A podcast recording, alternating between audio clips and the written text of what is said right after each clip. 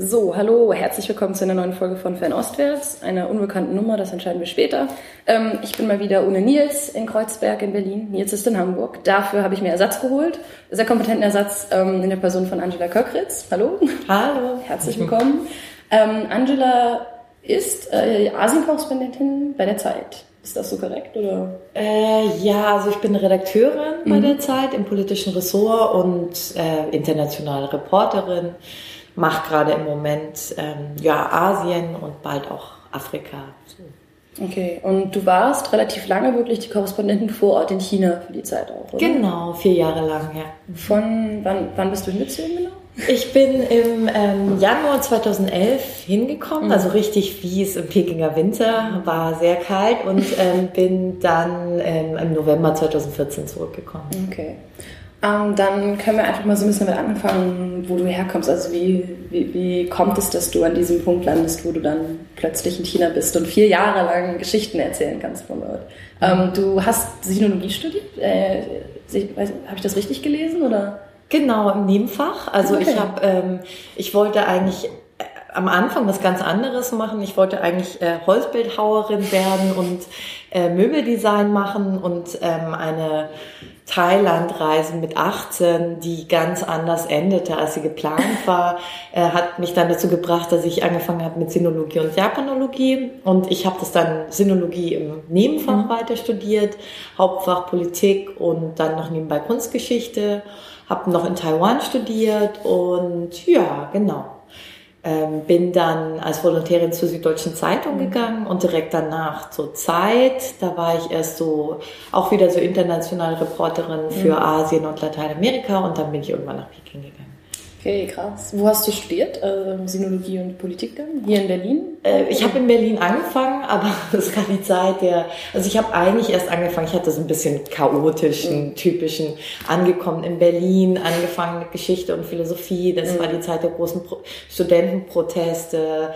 Äh, Uni war besetzt, äh, dauernd Vollversammlungen, es wurde die ganze Zeit gestreikt, also, weiß nicht, wir hatten so, so Trampoline an den Verkehrskreuzungen und sowas. Und ich war dann etwas ähm, verwirrt, wie es weitergehen sollte und habe mir irgendwas alles angeschaut und genau. Und später richtig weiter studiert habe ich aber in München. okay, das ist das komplette Gegenteil einmal. Und okay, das heißt, du warst, wie lange warst du denn bei der Zeit, bevor du wirklich nach China gegangen bist dann?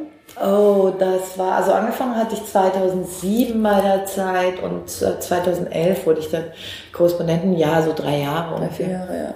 Ähm, ist das, wie anders ist es, wenn man als ähm, Korrespondentin dann auf einmal in der Region ist und dann äh, kriegt man dann immer noch so generelle, generelle Sachen zugeschoben oder ist es dann wirklich alles fokussiert darauf, wo man gerade ist und wo man hingehen kann mit welchen Leuten man sprechen kann?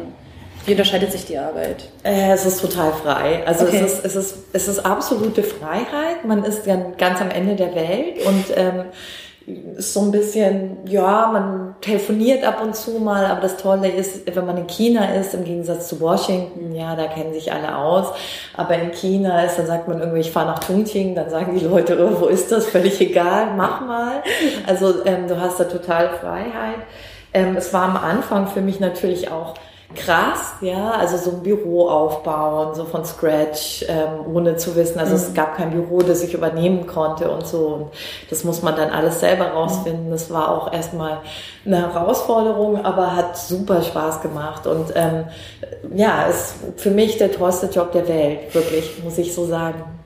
Wie muss man sich das vorstellen mit so einem Büro? Weil du warst ja, ähm, du, war, du hast dort gearbeitet und ich weiß, dass du eine Assistentin hattest. Eine genau. Und das ist dann quasi ihr beide, die dann zusammen die Arbeit gemacht habt. Oder was ist das Büro? Also was beinhaltet das? Also das Büro war, ähm, ich wollte unbedingt in so einem Hofhaus, in einem traditionellen Hofhaus mhm. wohnen, weil ich ähm, traditionelle asiatische äh, Architektur schon immer ganz großartig fand. Und wie gesagt, äh, ja. wollte ich auch Holzbildhauerei studieren. Also ich habe eine große Affinität zu Holz und zu Möbeln. Und ähm, also von Anfang an war ich einfach auch immer so in der Gegend um den Trommelturm, Glockenturm, mhm. noch als ich Praktika gemacht hatte in Peking. Und habe dann dieses wunderschöne Haus dort gefunden, direkt mit Blick auf Glocken und Trommelturm und so einer ganz tollen Terrasse und einem Dattelbaum und ganz viele Katzen, die da rumzogen. Äh, und ähm, das war dann so eine Hälfte sozusagen, ähm, ja, Wohnung, ja, wo man, wo wir dann gewohnt haben und ähm, das andere war halt dann Büro. Ah, okay. Ist es dann, hat das jetzt auch jemand anders dann übernommen oder ist es? Nein, leider okay. nicht. Wir haben ja momentan auch keinen Korrespondenten in okay. Peking. Ähm, und ich weiß nicht, irgendjemand wird darin wohnen, aber ich mhm. weiß nicht. Weiß okay, nicht also es ist nicht in Händen der Zeit geblieben. Dann nein, nein, nein. Ich bin ja auch relativ überstürzt abgereist ja. aus Peking. Deswegen. Genau, da, hm, wenn es jetzt gerade eh aufkommt, mhm. dann können wir auch direkt drüber reden. Mhm. Tatsächlich, das ist wahrscheinlich so die Geschichte, die du geschrieben hast, von der wahrscheinlich die meisten gehört haben, die sich ein bisschen ansatzweise für ihn mhm. interessieren ähm, dass äh, deine Assistentin, Miao, ist dann vor anderthalb Jahren jetzt ungefähr, oder? Wie, wie lange ist es her? Ja, also es war die Zeit von Occupy Central. Ähm, sie wurde verhaftet am 2. Oktober 2014. Ähm, also die, die Vorgeschichte war, dass wir zusammen in Hongkong waren und über Occupy Central berichtet hatten. Und ähm, sie hat das ähm, auch etwas politisiert, würde ich sagen. Also sie kommt aus Peking und hat auch Tiananmen mitbekommen, also die oh. Proteste auf dem Tiananmen-Platz in der alten, in dem alten Haus, wo sie aufgewachsen sind. Sie haben eben direkt an der Zhang'an-Tier gewohnt, sieht man noch ähm, Einschusslöcher von damals. Ähm, und sie war eben eine von denen, sie war damals noch klein, die den Studenten Wasser gebracht hat. Das haben damals ja ganz viele Pekinger gemacht. Und ähm, also, ups, ja, wir wohnen hier in der Nähe von der Feuerwehr. ähm, äh, ja, ähm, und das hatte sie eben auch sehr politisiert. Ich bin dann länger in Hongkong geblieben. Sie ist zurückgefahren und war auf eine Support Occupy Central Veranstaltung in Songchuan, also dem Künstlerdorf in der Nähe mhm. von Peking und wurde dort ähm, eben festgenommen. Am Anfang wussten wir noch überhaupt nicht, was Sache war. Ähm, dann begann es so, ähm, dann wurde auch ich verhört, ähm, dann ähm, hatte ich auch tägliche Verhöre, dann wurde mir irgendwann vorgeworfen, ich sei Spionin und habe Occupy Central organisiert, was organisatorisch ein großes Kompliment ja. wäre. Waren ja nicht so ganz wenig Leute, aber halt überhaupt nicht stimmte. Und ähm, ich bin dann, ähm, ja, ich bin dann gegangen aus China. Es wurde dann doch etwas unangenehm mhm. alles und außerdem war dann meine Priorität auch Miao aus dem Gefängnis rauszubekommen. Ich hatte das Gefühl, ähm, dazu wäre es besser, in Deutschland zu mhm. sein. Und ähm, wir haben dann eben ganz lange versucht, hinter den Kulissen erst zu verhandeln mit verschiedenen Kontakten und ähm, sind dann an die Öffentlichkeit gegangen. Ähm, bevor wir diesen Schritt gegangen sind, habe ich ganz wahnsinnig viele Leute gesprochen ähm, darüber, ob das eigentlich sinnvoll wäre oder dem Ganzen abträglich. Ähm, und wir haben uns dann, also ganz viele Leute haben gesagt, mach das, ja. Mhm. Ähm, und ähm, es war dann einfach eine sehr, sehr lange Zeit. In der Zeit habe ich täglich mit ihrem Anwalt, Joe Chiffon, ähm, kommuniziert und ähm, der sich extrem dafür eingesetzt hat. Ähm, dann wurde sie im Juli freigelassen. Ja. Ähm, nach neun Monaten, ohne dass es eine Gerichtsverhandlung gegeben hat. Und ähm, direkt am nächsten Morgen wurde er, kann man nicht anders sagen, verschleppt. Also ähm, Miao war auch Zeugin dessen. Es war eben in einem Hotel, ähm, Seven Days Inn, was so eine ganz bekannte Hotelkette in China war. Und sie hört sozusagen vom gegenüberliegenden Zimmer. Die waren alle in einem Hotel, weil die so lange gefeiert haben und irgendwie ihre Familie nicht aufschrecken wollten, weil eben Miao gerade freige kommen war und dann hörte sie seine Stimme und machte so langsam die Tür auf und sah irgendwie er so von so drei Männern, die seine Jacke über seinen Kopf genommen hatten, waren alle in Zivil, ähm, führten ihn ab und ähm, dann war er eben auch verschwunden. Wir wussten, dass er in einem ähm, dieser schwarzen Gefängnisse in Tianjin war, wie die anderen auch. Und ähm, das nächste, was wir dann von ihm hörten, war sozusagen diese CCTV-Geschichte. Äh, also er und seine ganze, es war also seine Festnahme war im Zuge dieses großen Crackdowns auf Bürgerrechtsanwälte. Ja. Ähm, er ist sozusagen die Hauptfigur in diesem ganzen ähm, Ding. Also seine ähm, seine Anwaltskanzlei Fongrui, ähm, Anwaltskanzlei, die ja so Bürgerrechtsfälle oder sensible Fälle behandelt hat, wurde dann von den Behörden als eine kriminelle Vereinigung als kriminelle Vereinigung bezeichnet und er wäre sozusagen der, ja, der, der Masterhead oder das Zentrum dieser kriminellen Vereinigung. Und dann gab es so eine CCTV, ähm, ja, wie sagt man, also im Staatsfernsehen so diese inzwischen sehr übliche Vorführen. Ähm, man hat dann einfach gesehen, dass die sich gegenseitig belasten wollte. Auf den Bildern sieht man die Männer alle gleich angezogen, alle mit ähm, ähm, vergitteten Fenstern im Hintergrund. Mhm. Ähm, die haben offensichtlich sehr, sehr lange nicht geschlafen, was ja auch die Praxis ist, das weiß ich auch von Miao. Mhm. Es ist für politische Gefangene ähm, die Praxis, dass man sie erstmal in ein schwarzes Gefängnis ähm, bringen, vier, fünf Tage am Schlafen hindert. Da sind immer zwei Leute nebenan, die dich anstupsten, mhm. 24 Stunden am Tag um in der, um der Hoffnung eben zu bekommen, ein Geständnis zu bekommen. Und dieses Geständnis hatten sie dann ihm abgepresst. Also wie gesagt, ich habe ihn fast nicht wiedererkannt, so müde sah er aus. Und ähm, er ist jetzt der Subversion angeklagt, ähm, aber es gab auch da noch keine Gerichtsverhandlung mhm. und nichts weiteres. Und ähm, dieser ganze Fall hat ja auch international für große Aufmerksamkeit gesorgt und auch internationale Rechtsanwälte, Richter, ähm, Juristen haben sich für diese zwölf Leute eingesetzt und mhm. wir hoffen jetzt eben auch, dass er freikommt. Ähm, er ist vorher gewarnt worden, dass mhm. das passieren wird. Ich habe damals auch gesagt, ähm, verlass das Land so bald wie möglich. Und er, ja, ist einer dieser Menschen, der dann eben gesagt hat, nee, ich mach das, ich mach das weiter, das ist meine Aufgabe. Mhm. Krass. Wenn du auch gesagt hattest, dass du dann quasi Leute gefragt hast, wer während Jahr noch im Gefängnis war, wie stellt man sich das vor? Hast du dann mit Leuten geredet, die Erfahrungen hatten in, mit, dem, mit dem Rechtssystem in China, die auch Verwandte hatten, denen das passiert ist? Oder was war dann da so der Tenor? Also was, das, was die Geschichten, die man hört, müssen da auch extrem sein, oder? Wenn man nur mit Leuten redet, die irgendwie Erfahrungen mit solchen Fällen haben. Also ich habe viele Leute ähm, gefragt, die selber im Gefängnis waren mhm. ähm, oder Leute, die aus dieser Bürgerrechtsszene kommen.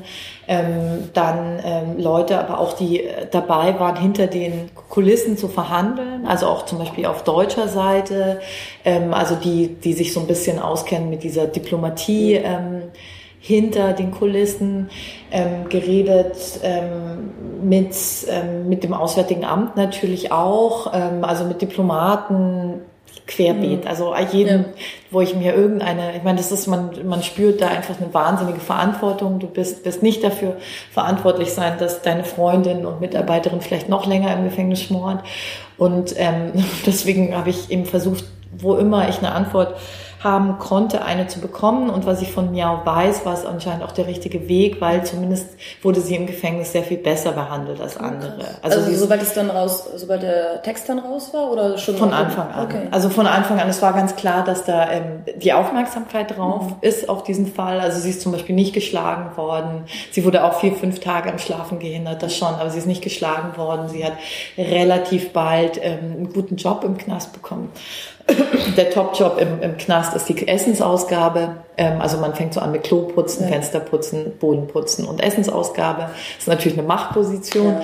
Ähm, den hat sie relativ schnell bekommen und das war so klar dadurch, dass auch der diplomatische, also die diplomatische Aufmerksamkeit auf diesem Fall liegt, dass das durchaus einen Unterschied macht. Und ähm, ich weiß eben von anderen Fällen, wo diese Aufmerksamkeit nicht drauf ist, ich meine, neun Monate im Gefängnis können Leute zerstören, psychisch ja. und psychologisch. Und ich habe auch Leute schon erlebt, bei denen das der Fall war. Und ähm, das war auch das, was mir große Sorgen gemacht hat ähm, bei ihr. Und ähm, da ist sie recht, relativ gut rausgekommen. Hast du dann irgendwann, ich weiß nicht, wie viel du davon erzählen kannst, aber hast du irgendwie was gelernt darüber, wie es ist, auf deutscher Seite mit den Chinesen über sowas zu verhandeln? Weil auch zum Beispiel die Tatsache, dass es diese schwarzen Gefängnisse gibt, wird ja auch offiziell geleugnet, soweit ich weiß. Also mhm. eigentlich gibt es das ja nicht alles. Mhm. Weißt du, kannst du irgendwas dazu sagen, wie sowas dann abläuft oder ist das alles ähm, also äh, ich meine, ich kann, ich kann was, was über meine hast. eigene, ich kann was über meine eigene Erfahrung äh, natürlich erzählen, also mit auch den Sicherheitsbehörden. Mhm. Ähm, also das ist ja auch so ein anderer, ähm, also es sind ja Behörden, mit denen man normalerweise nicht in Kontakt kommt. Auch also jetzt Leute von von der Staatssicherheit. Ähm, das ist natürlich auch ein anderer Typus Beamter als jetzt der nette Typ aus dem Außenministerium. Ähm, also das das, das war extrem interessant, auch so, ähm, also auch die in der Hierarchie mitzuerleben, also zum Beispiel wie die aus der Sicherheit mit den Leuten vom Außenministerium, mit dem Chinesischen sprechen. Und man merkt sehr wohl, wer da wie viel zu sagen hat, nämlich die von der Sicherheit sehr viel und die vom Außenministerium sehr wenig. Und ansonsten ähm, ist es eine Sache von ähm, also das wurde von sehr, sehr vielen Leuten, und da bin ich auch ähm, dem, der deutschen Botschaft und dem Außenministerium und dem Bundeskanzleramt sehr dankbar. Das wurde von sehr vielen Leuten thematisiert mhm. und angesprochen. Und es waren sehr, sehr viele Leute mit diesem Fall befasst. Und ähm, das ist einfach was, ähm, was natürlich die was natürlich gewisse ähm, Kräfte in China, sage ich mal, nicht gerne haben. Natürlich möchte der Sicherheitsapparat absolute ähm, Macht und überhaupt keine Kontrolle. Und ähm, ich finde auch, ähm, also man sagt ja oft, China will das ja. und, und China will das nicht und das ist natürlich nicht so, weil das ist natürlich keine monolithische Regierung und das war mir, das fand ich auch eine sehr interessante Erfahrung, dass man dann zum Beispiel, wenn man mit Leuten vom chinesischen Außenministerium zu tun hat, auch merkt, dass die zum Beispiel wissen, was für ein PR-Problem so ein Sicherheitsapparat für die darstellt. Ne? Weil man kann natürlich 50.000 Diplomatie des Lächelns Initiativen fahren, wenn man einen Sicherheitsapparat hat, der für keine besondere gute Presse sorgt, dann konterkariert das so ein bisschen. Mhm. Und hat es dein Bild von China wie maßgeblich verändert? Weil man weiß ja schon, dass es diese Sachen gibt, aber dann nochmal selber das mitzumachen und auch eine Freundin zu haben, die dann da in so einem Gefängnis landet und jetzt ähm, euer Anwalt noch, mit dem ihr wahrscheinlich auch relativ viel zu tun hattet, hat das irgendwie deine Wahrnehmung von China und deine Einstellung zu Land maßgeblich verändert?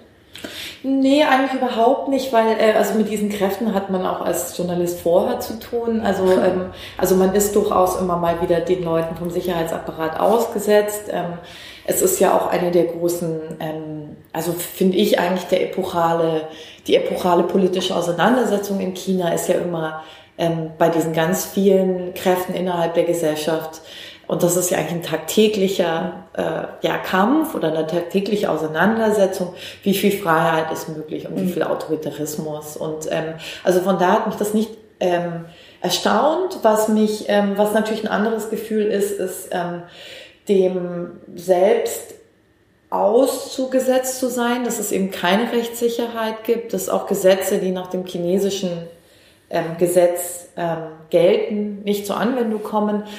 Also diese absolute Hilflosigkeit, das zu führen, ist was anderes. Und man, also ich weiß nicht, äh, ich kann mich in Deutschland so sehr über diesen Rechtsstaat ähm, ähm, freuen. Und ich glaube, das ist so was, was ganz eigenartiges, mit was wir aufgewachsen sind. Mhm. Und es ist so, wie wenn man Luft auch nicht schätzt. Ja. Äh, also man schätzt Luft nicht nur wenn man eine Zeit lang wirklich fies eine Verschmutzung gehabt hatte, kann man frische Luft einfach schätzen. Und genauso ist es, finde ich, mit dem Rechtsstaat auch. Es ist einfach eine großartige Errungenschaft und die sollte man nie äh, zu klein schätzen. Ja. Ja, es ist krass, wenn man dann irgendwie plötzlich ohne, komplett ohne Netz, ohne Sicherheitsnetz da ist. Und könntest du denn jetzt, weißt du, ob du nach China zurück kannst? Also hast du schon wieder versucht, ein Visum zu beantragen seitdem oder? Habe ich gerade nicht, ähm, einfach ähm, weil ich denke, es ist immer ganz gut, so ein bisschen ähm, ja, Gras über die Sache zu äh, wechseln. Ich behelfe mich gerade mit Taiwan oder Hongkong, wenn ich gutes chinesisches Essen äh, essen will und chinesisch reden möchte. Und schauen wir mal. Also ja. Okay, ähm, dann, weil wir auch weil du auch Miau natürlich erwähnt hattest, ich fand es ganz interessant, dass in dem Zuge, als die Geschichte doch international so Aufmerksamkeit bekommen hat, gab es ein Stück, ich glaube bei Asia Society, wo mehrere News Assistants, also andere Chinesen, die eben auch als Assistenten quasi für ausländische Journalisten ähm, arbeiten, auch so ein bisschen darüber geschrieben hatten, wie diese Arbeit eigentlich so ist, weil sie halt sagen, es ist eigentlich so ein Job, bei dem man so ein bisschen im Schatten immer ist in vielen Fällen, wenn man eben den Leuten zuarbeitet, aber selber oft wenig Credit bekommt, gleichzeitig aber wenn man eben chinesischer Staatsbürger ist, im Zweifel derjenige ist, der quasi mhm. ähm, zur Zielscheibe wird. Ja, hat jetzt unheimlich Glück auch, weil ihr euch da so hintergehängt habt. Wie, ähm, wie, wie muss man sich dieses, diese Arbeit normalerweise vorstellen? Ist es wirklich so Standard, dass dann die Journalisten bei allen großen Zeitungen einen chinesischen engen Mitarbeiter haben oder wie funktioniert das? Und, und was machen die Leute dann? Ist es, weil die Journalisten kein Chinesisch sprechen oder wofür, wie funktioniert das? Also die Zeit, wo westliche Journalisten kein Chinesisch gesprochen haben, ist weitgehend vorbei. Also es war, gab eine Zeit, da war das, das Usus, dass irgendwie niemand äh, Chinesisch gesprochen hat und äh, die äh, Assistentin oder der Assistent hat dann eigentlich alles übersetzt. Mhm. Ähm, das ist so ein bisschen vorbei, aber ähm, es ist ähm, so dass manche Dinge einfach leicht, also viele Dinge sind bürokratischer mhm. Natur. Also es ist zum Beispiel einfach wahnsinnig toll, wenn man in dieses Steueramt gehen muss. Also ich finde das chinesische Steuersystem wahnsinnig kompliziert. Ähm, äh, man muss es jedes Mal wieder neu ausfüllen am Computer, dann dahin laufen und es ist einfach total super, wenn irgendjemand da helfen kann. Bei diesen ganzen bürokratischen Sachen, dann ist es zum Beispiel so, dass ich einfach äh, längst nicht so schnell Chinesisch lesen würde, wie ich äh, Englisch lese. Also äh, Miao hat zum Beispiel dann oft alles gelesen und mir auf Chinesisch gesagt, was da drin steht.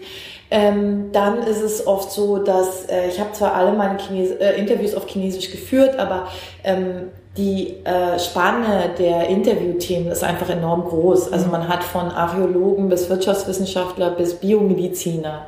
Und ähm, du kannst dich, selbst wenn du auf ein Interview vorbereitest, kannst du nicht jedes, du kannst nicht jedes Wort wissen, das darauf vorkommt. Und du kannst auch nicht immer mit Interviewpartnern dann mit deinem Dictionary rumhantieren. Ja, das ist, das nervt auch. Und dann ist es einfach ganz gut, jemanden in der Hinterhand zu haben. Ähm, und dann ist es manchmal auch ganz gut, ähm, wenn dir jemand so diesen Spin, also mhm. diesen, es gibt ja auch immer einen Kontext und so, ne? Also, ähm, und es ist so, muss man wirklich sagen, es ist ein ganz, ähm, also das sind, das sind sozusagen, ja, viel zu wenig besungene Helden auch, äh, muss man wirklich sagen. Äh, weil ich habe immer versucht, ähm, Miau oder auch die Leute, die ich davor zu hatte, immer so zu schützen, wie es ging. Also wenn es sensib, sehr sensible Geschichten waren, habe ich das immer alleine gemacht. Ich hätte nie jemand mit in die tibetischen Gebiete genommen oder so. Ähm, und nichtsdestotrotz sind das eben auch ganz tolle oft auch ganz tolle Journalisten, die aber halt in diesem chinesischen Mediensystem jetzt nicht unbedingt die Möglichkeit haben, so als Journalisten zu arbeiten, wie sie das gerne wollen würden. Und viele sind ja auch im Westen ausgebildet worden, weiß ich nicht, haben in USA in Journalism Degree gemacht oder so. Und für die ist es dann natürlich auch es ist jetzt vielleicht nicht so die Wahnsinnsalternative bei der China Daily zu arbeiten. Und das ist ähm, aber natürlich auch schade, wenn sie nur als Assistent arbeiten ja. dürfen. Aber es ist chinesisches Gesetz, dass sie sozusagen dann auch nicht schreiben. Also eigentlich sollten die dann nicht schreiben. Sozusagen. Oh, okay. Das heißt, ist es, was genau sagt, also was genau ist das Gesetz dann, dass chinesische Staatsbürger nicht für ausländische Medien schreiben dürfen? Oder wie? Also Korrespondent darf kein chinesischer Staatsbürger eigentlich sein. Oh, krass. Das ähm, hat, wurde mir auch gestern nochmal von einer chinesischen Staatsbürgerin, die eigentlich als Korrespondentin nach China gehen sollte, bestätigt, dass das das Gesetz ist. Oh, wow. Also es gibt natürlich viele, ähm, also äh, Huatia oder Huai, mhm. also American Born Chinese oder German. Ja, das, ja. ja. das gibt es, das aber anderes, ja, Staatsangehörigkeit ist anscheinend. Okay. Und äh, sie ist dann jetzt auch, arbeitet jetzt auch als Journalistin hier in Deutschland oder? Ähm? Ähm, sie fängt gerade an, sich zu etablieren mhm. und äh, versucht gerade äh, ja, gibt gerade Chinesischunterricht mhm. und ähm, äh, möchte jetzt irgendwie Ausstellungen organisieren. Oh, cool. Aber äh, wie gesagt, das ist alles ganz frisch. Sie ja, hatte okay. bis vor kurzem auch ein Stipendium und etabliert sich gerade neu. Also mal gucken. Ja, ich hatte auch ein paar Mal, das war dann auch so, die Geschichte waren so ein bisschen gemixt, aber es war dann auch so ein bisschen manche Sachen, eben dieses mit den unbesungenen Helden, mhm. man begibt sich eben oft in Gefahr, bekommt wenig Credit, aber es gibt auch wohl andere, die es dann geschafft haben, die gesagt haben, für mich war das quasi ein ähm, Springbrett irgendwie, um dann im Ausland als Journalist zu arbeiten. Mhm. Also es scheint so ein bisschen so und so zu sein. Ähm, Ehrlich gesagt, mir fällt gerade ein, ich kenne auch Leute, die trotzdem, also okay. in China die Chinesen sind und im, fällt mir gerade ein. Hm. Keine Namen. nee, sag ich nicht, aber äh, ja, stimmt. Na, naja, egal. Es, es, gibt ja auch immer, wenn man doppelte Staatsbürgerschaft hat oder sowas, dann kann es ja auch sein, dass hm. sowas nicht unbedingt, ich weiß nicht. Ja. Also wie gesagt, ich, ja, ja. ich habe die Gesetzestexte nicht angeschaut. Das wurde mir gestern sozusagen mhm. von einer Chinesin gesagt. Ja gut, ähm, man lernt immer wieder dazu. Wir haben ja auch gestern gelernt, dass wir als Journalisten nicht wirklich kompetent sind, um über Gesetze zu reden. ist, äh, da gab es eine interessante Podiumsdiskussion mit ähm, einer Meinung, dass man doch als des Journalisten nicht unbedingt am rechtlichen Dialog beteiligt werden muss. Ähm, dann können wir eigentlich noch mal so ein bisschen in der Zeit auch schauen, sondern ein bisschen über die journalistische Arbeit in China so reden. Äh, wir hatten gestern zum Beispiel bei der Podiumsdiskussion ging es so ein bisschen um Offenheit, mhm. auch innerhalb von China. Und ähm, dort ist so ein bisschen äh, kritisiert, dass manchmal man an manchen Sachen vielleicht nicht, vielleicht nicht teilhaben kann, dass es schwierig ist, als Journalist Zugang zu kriegen zu bestimmten Events, die gerade auch auf offizieller Ebene dann organisiert werden. Ähm, wo, aber ich finde, wir reden immer sehr, wir reden extrem viel darüber, wo man in China keinen Zugang zu kriegt. Ähm, aber es gibt ja unheimlich viel, was man trotzdem machen kann. Du hast doch vorher schon gesagt, dass es richtig offen war und dass du unheimlich viel Zeit hattest, was du machen, mit den Themen, die du machen konntest. Was, wenn du komplett eine Woche oder sagen irgendwie zwei, drei Wochen hast, wo du machen kannst, was du willst, wie muss man sich das dann vorstellen? Was, was machst du dann? Hast du dir, hast du Themen im Kopf schon vorher, an denen du dann arbeitest und reist dann irgendwo hin oder wie funktioniert das? Also ähm, ich meine, das, am liebsten ist einem natürlich, wenn man ganz offen seine Themen selber suchen kann. Ähm, ich habe mir immer so ganz gerne so gesellschaftliche Themen mhm. angeschaut oder äh, sagen wir mal so, ich habe ja auch ähm, nebenbei ein Buch geschrieben und ich hatte immer so eine Frage, die mich eigentlich interessiert hat. Also ich bin so mit zwei ähm, Prämissen so angereist. Ähm, ich weiß gar nicht mal, ob man sich das so vorstellen kann, aber ich weiß noch so, also gerade auch nach der Olympiade damals, haben Leute die ganze Zeit gesagt, oh, und die Chinesen, die sind doch irgendwie alle gleich. Mhm. Ja, also was ja so irgendwie, äh, und dann so, ja, okay, die glauben auch alle, wir sind gleich. Und dann habe ich mir gedacht, ähm, das ist so eine dynamische Gesellschaft und darüber weiß Deutschland so wenig. Also was eines meiner Hauptanliegen ist, ist diese Gesellschaft in der Individualisierung und Komplexität und ihrem rasenden Wandel und ihre Psychologisierung zu zeigen, mhm. weil das einfach Prozesse sind, die mich interessieren. Und eine andere Sache, die mich einfach immer sehr interessiert hat, ähm, auch von dem Hintergrund, dass ich in Taiwan studiert hat, ist die Frage nach diesem chinesischen Erbe oder wie man mit mhm. diesem kulturellen Erbe umgeht. Also das ist einfach das einzige Land auf der Welt, ist, wo es sowas wie eine Kulturrevolution gibt und man daher ein absolut gebrochenes Verhältnis zu seiner eigenen Identität hat, also so einen doppelten ja. Wertebruch. Und ich finde, das hat man in Deutschland auch, aber in Deutschland gab es eben nur einen einmaligen Wertebruch und nicht innerhalb von zehn Jahren doppelten, also sozusagen das Mao Zedong die alten Werte kaputt schlägt und danach und die sozialistischen Werte gelten und danach kommt Deng Xiaoping und dann gelten die sozialistischen auch nicht mehr. Und ähm, also wie alte, also eigentlich uralte, für tot geglaubt äh, Traditionen wieder hervorkommen und teilweise so eine neue Gestalt annehmen. Also zum Beispiel wie mit dem Mätressentum, was ja eigentlich mhm. das Konkubinat ist, wobei das Mätressentum eben in diesem modernen ähm, ähm, ja, marktwirtschaftlichen Kontext passiert und seitdem eigentlich ganz viel passiert ist. Also mhm. Emanzipation der Frau, da, da, da, da, da. Ne? Also warum, mhm. warum gibt es sowas wie das Mätressentum? Sowas hat mich interessiert. Oder ähm, ja, ähm, ganz, ganz verschiedene Traditionen oder ganz verschiedene ähm, Orte. Und ähm, also wann immer ich Zeit hatte, habe ich eigentlich dann versucht, sowas zu machen. Mhm. Und das ist manch, also da ist die Zeit eben auch ganz cool, weil man, also das kann man nicht dauernd machen, aber man kann ab und zu mal sagen, okay, ich gehe jetzt und suche Eremiten, ich weiß nicht, wo die sind, ich bin zwei Wochen weder per Internet noch Telefon zu erreichen und dann stapft man einfach los und sucht Eremiten und Gott sei Dank haben wir sie auch gefunden. Okay, willst du mir die Geschichte mit ein bisschen mehr Details erzählen? Also, wo seid ihr hingegangen? Wo habt ihr Eremiten gefunden? Ihr, woher wusstet ihr, dass sie dort sind? Also es gibt, es gab so eine daoistische Zeitschrift, von der wussten wir, dass diese, dieses Eremitentum, das ja eigentlich in der Kulturrevolution ausge, ähm, ausgelöscht worden war, aber halt kulturell eine wahnsinnig große Bedeutung hatte, ähm, wussten wir, dass da wieder Eremiten sich angesiedelt haben. Und wir wussten nur, dass es Zhongnanshan ist, also gleich bei Xi'an. Es waren ja sozusagen, man war ja früher als Beamter mal wieder Eremit und dann wurde man vom Kaiser wieder zurückentdeckt und es war ein Kommen und Gehen. Und ähm, dann sind wir über diesen einen Daoisten ähm, dort hingefahren aber der war bei diesen ganzen Eremiten überhaupt nicht beliebt, weil die mhm. meinen, er bringt irgendwie den Kommerz in, in, diesen, in diese Berge. Und am Anfang waren auch alle so ein bisschen kurz angebunden zu uns. Ähm, aber das ist ja klar, ne? Und dann irgendwann brach das Eis und wir hatten dann so einen jungen Eremiten, mit dem haben wir uns angefreundet und der hat uns dann seine ganzen Eremitenfreunde vorgestellt, an die man sonst einfach nicht rangekommen wäre, weil das ja. waren wirklich Eremiten, ja, die, die bewerfen dich dann mit Steinen, wenn du hinkommst. Und einen Eremiten haben wir auch in Hua, also das war dann der Eremit, den ich ganz oft besucht habe, weil das auch so, so ein ähm, ein, ein, eine der Figuren meines Buchs war. Das war ein daoistischer Eremit im Huashan. Und da sind wir einfach hochgeklettert und ich bin zu irgendwelchen Mönchen gegangen, habe gemeint, wo ist hier ein Eremit? Meinen sie, latsch mal darüber. Und dann sind wir rüber gelatscht und dann haben wir irgendwann diesen Eremiten gefunden. Und das war dann eine sehr lange und wechselreiche Geschichte, wie wir uns anfreundeten. Okay, die kann man wahrscheinlich dann im Buch nachlesen. Ja. ist das eigentlich schon erschienen? Ja, oder? Wolkenläufe? Genau. Okay, ja. genau. Also wer über Wandel in China und auch äh, viele interessante mhm. Geschichten über Individuen in China lesen möchte, sollte vielleicht sich das Buch mal besorgen. Also ich habe es tatsächlich noch nicht gelesen. Ich kenne nur deine Texte bei der Zeit, aber die gefallen mir immer sehr gut. Deswegen. Genau. ähm, ich hatte tatsächlich noch was. Verdammt.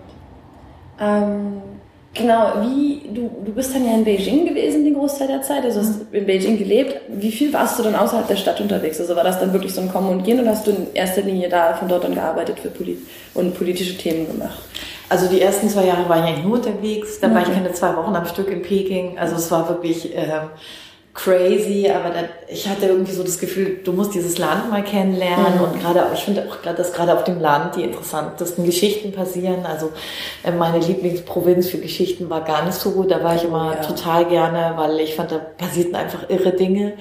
Und, ähm, und dann habe ich mir irgendwann, habe ich irgendwann das Bedürfnis äh, verspürt, doch etwas äh, etwas bodenständiger zu sein, nicht nur die ganze Zeit auf dem Koffer zu liegen und äh, war dann auch wieder ein bisschen mehr in, in Peking, aber man reist natürlich schon mhm. viel. Das heißt, wenn man dich jetzt fragen würde, in welchen Ort soll ein Mensch gehen, dann wäre deine Empfehlung ganz so. Ach, es kommt drauf an. Also für, für die tollste Natur würde ich nach Qinghai gehen. Also das fand ich so von, von der Natur her unglaublich. Ja. Wahnsinn. Ähm, ja, als, als Tourist würde ich jetzt nicht nach Gansu gehen, glaube ich. Unbedingt, also doch schon nach Labrang. Also Chiape. ich wollte gerade sagen, also da war ich tatsächlich auch so am Ende meines ersten Jahres in China, waren wir da mit drei Leuten. Das war also ist auch mal eine Abwechslung, wenn man nicht die ganzen Touristengruppen, die chinesischen immer hat, mit, mit den Hüten. Das stimmt. Und den Stangen. Das stimmt. Das stimmt. Ja, nee, es gibt schon schöne Ecken, aber es gibt auch sehr einsame Ecken mhm. oder so. Also ich meine, ich finde es toll, in der Wüste Gobi zu sein, aber ich, ich würde jetzt vielleicht nicht unbedingt einen Touristen dahin schicken, ich weiß nicht.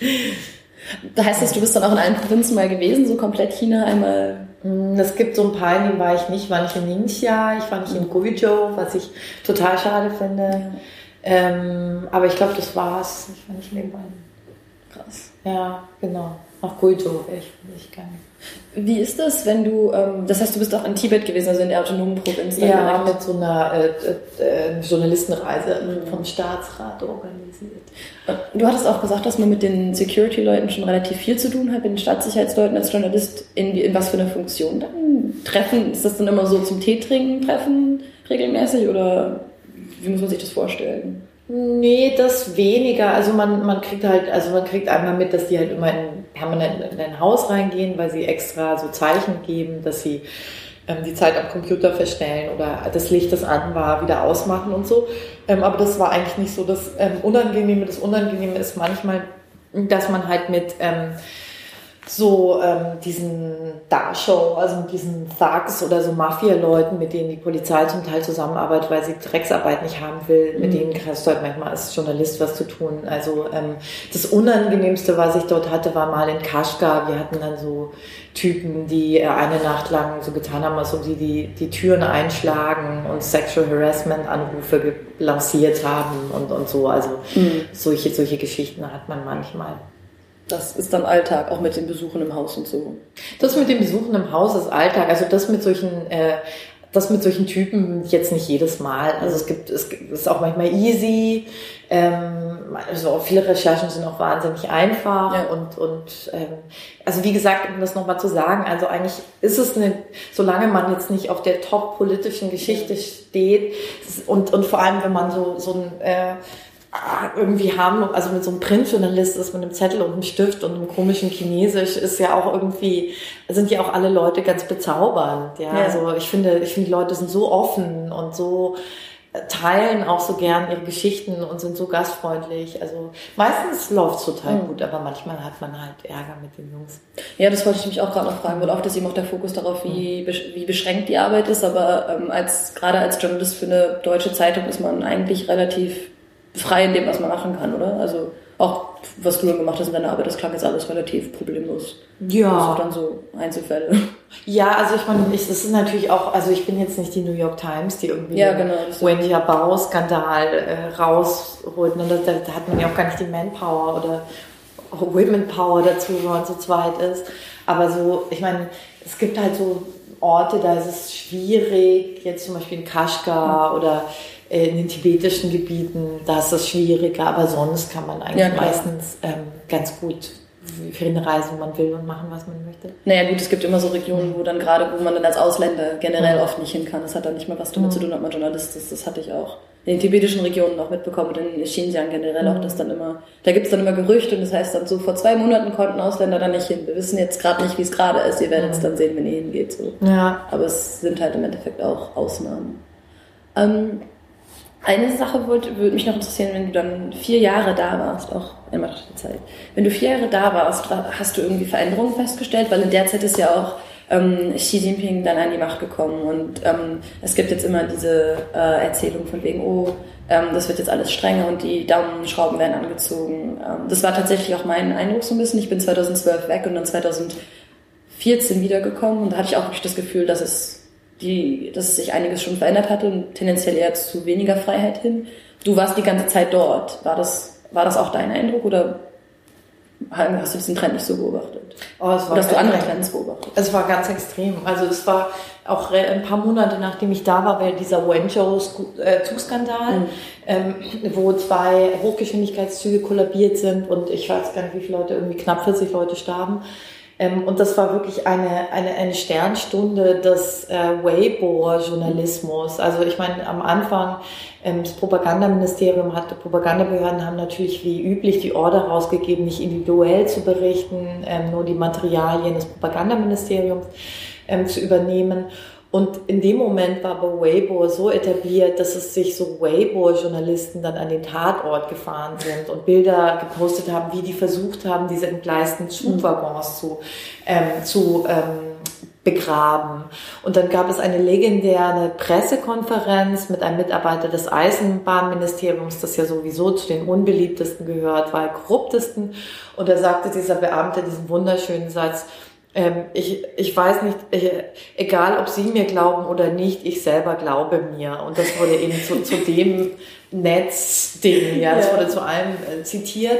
Und dann haben zum ersten Mal, und das war wirklich spektakulär zu sehen, auch die Medien mitgemacht. Also die haben sozusagen die Vorgaben des Propagandaministeriums umgangen. Eine Zeitung in Shanxi hatte einfach die erste Seite weiß gelassen und darunter so, äh, so ganz klein, wer lügt, dem wird eine lange äh, Nase wachsen, Pinocchio und so. Also es war, war Wahnsinn. Und ähm, also das war wirklich der Geist, der damals geherrscht hat. Also das ging ja dann weiter mit diesen Uhrenbrüdern, ja. ne, dass man anfing immer im Netz die, die Omega-Superuhren der Beamten ähm, zu ähm, zu, zu spotten. Und das hatte sich wirklich grundlegend, es gab zum ersten Mal wirklich eine unabhängige Öffentlichkeit ja. und eine Kontrollinstanz. Und das Ganze hat ähm, dieses, dieses Verhältnis von Herrschen und Beherrschten wirklich fundamental verändert. Und dann kam Xi Jinping. Und kurz vor Xi Jinping war eine unglaubliche Hoffnung der mhm. Intellektuellen, gerade wegen seinem Vater. Und man sagt, okay, Xi Jinpings Vater war ein Reformer, Xi muss auch ein Reformer sein. Und dann das genaue Gegenteil. Ja. Und ähm, also diese war, also ich habe äh, letztes, also jetzt äh, gestern auch noch mal mit einem sehr guten Freund äh, telefoniert, der im Film arbeitet und der zu mir gesagt hat, es geht jetzt inzwischen gar nicht mehr darum, dass man nur lobt, mhm. sondern auch wie man lobt. Ja, also diesen Tonfall, wirklich ja. so kulturrevolutionsmäßig. Und alle ziehen sich auch wieder in so einen kleinen Raum zurück, also lesen irgendwie am liebsten Rezepte oder posten irgendwie Essen rauf und runter oder ich, ich selbst mit meinem Selfie. Und das ist so diese totale Angstbereich und ich kann mir einfach nicht vorstellen, dass es gut geht, umso mehr als die Wirtschaft ja im Moment kränkelt oder nicht so schnell wächst und man eigentlich eine Innovationswirtschaft äh, sein will und Technologie und ich glaube, wenn Leute innovativ sein wollen und eine hohe Technologie haben wollen, muss man ihnen auch eine Freiheit geben und kann sie halt nicht ganz so behandeln wie Kinder. Vor allem diese Menschen sind ja nicht mehr die Menschen aus der Kulturrevolution, ja. sondern es sind hochgebildete, total vernetzte, ja, wahnsinnig dynamische Teil einer Gesellschaft. Und ja. zwar inklusive der Wanderarbeiter und auch der größten Bauernschaft. Die ja. wissen auch inzwischen, was passiert. Das, das heißt, du, das würdest du auch, wenn du dann sagst, dass du so daran siehst, was die Leute zum Beispiel posten, dass man es dann auch im eigenen Umfeld kommt, äh, ganz klar merkt, wie sich die Stimmung verändert. Ja, also ich meine, es gibt, ich kenne nichts, also ich kenne trotzdem noch Leute, die vielleicht andere Dinge posten, aber ich finde es ist sehr ganz interessant. Wir haben vor kurzem den beliebtesten Text gelesen im Netz zum Beispiel und das ist gerade im Moment viel über so einen äh Schriftsteller, der viel über verschiedenes Essen geschrieben hat. Ne? Also das ist gerade die, der beliebteste Text mhm. bei Wacy. So. Ja. Wobei es ja auch, was ich interessant fand, gerade weil bei WeChat viele Leute das Gefühl haben, dass sie so ein bisschen privater sind, weil es nicht diese Öffentlichkeit vom Weibo hat. Ähm, also ich habe mit Freunden geredet, die mir dann oft erzählen, dass sie sagen, sie würden sich eher trauen, noch Sachen zu sagen, wenn sie zum Beispiel dann Englisch miteinander sprechen. Sie schreiben dann eine Mischung aus Englisch und Chinesisch, wo sie dann sagen, man hat, das ist dann ein Gefühl, dass man weniger beobachtet ist. Wie weit es dann stimmt, ist natürlich immer noch ähm, eine andere Frage. Aber es ist vielleicht auch eine Ausnahme und vermutlich eher eine Nische. Ähm, also ich glaube, das ist überhaupt keine Nische, weil in der Zeit, wo ich ähm, äh, verhört wurde, da hatte, da saß vor mir einer dieser Menschen von der Sicherheitsbehörde mit seitenlangen Ausdrucksstapeln von Weixin. Oh. Ich meine, die haben Zugriff auf alles und ähm, das sage ich, also sage ich auch ganz oft, also ich war da auch in verschiedenen Gruppen noch drin und ich habe gemeint, Leute, bitte geht raus aus WeChat, die lesen alles mit. Mhm. Ähm, und dann haben die Leute gesagt irgendwie, wow, nein, wir lassen uns unser Internet nicht nehmen. Aber WeChat war noch nie ihr Internet. Das war ja kein freier Raum, der von der Regierung genommen hat, sondern ich meine, das Geschäftsmodell von WeChat und auch von Alibaba und von allen ist, sich von Anfang an mit der Regierung zu arrangieren und, und dann da natürlich bereit zu sein, mit denen zusammenzuarbeiten. Aber gibt es denn ein, ein, quasi ein Internet, was den Nutzern gehört in China? Weil eigentlich hast du doch keine anderen Optionen, oder? Letztendlich nee. kooperieren die Konzerne alle und nee. das heißt, wenn du diese Konversation, diese Unterhaltung haben möchtest, musst du sie entweder direkt persönlich haben oder das ist die, ich meine, das ist die einzige digitale Plattform, die du hast. Ja, du kannst dir halt ein VPN besorgen, das ist, glaube ich, das einzige. Ja, klar, das ist dann immer ja. die Höhe. Ja. Ich weiß, aber also ich meine, ich weiß, es ist eine Höhe, nur ähm, also ich werde die, ich bekomme einfach diesen Anblick von diesem mhm. Typen mit seitenlangen mhm. Auszügen von WeChat nicht raus. Also das ist die Realität, die da ist jede einzelne Bemerkung und gerade ich meine, wenn man sich im Moment ansieht, was geplant ist mit diesem sozialen Bonitätsindex. Mhm ähm, das ja noch viel weiter geht sozusagen. Das, da wollte ich immer eine Folge zumachen. Ja. aber das heißt, war dir das vorher auch so krass bewusst? Oder? Also hast du vor, es klingt dann, als ob du WeChat vorher einfach auch 100% benutzt hast, wie alle anderen so.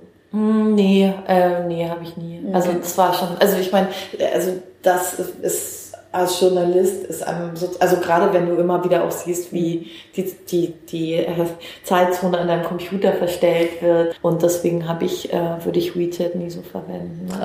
Auch Mails nicht. Also und überhaupt in China, wenn es ähm, sensibel wird, würde ich das Handy draußen lassen und spazieren gehen. Mhm.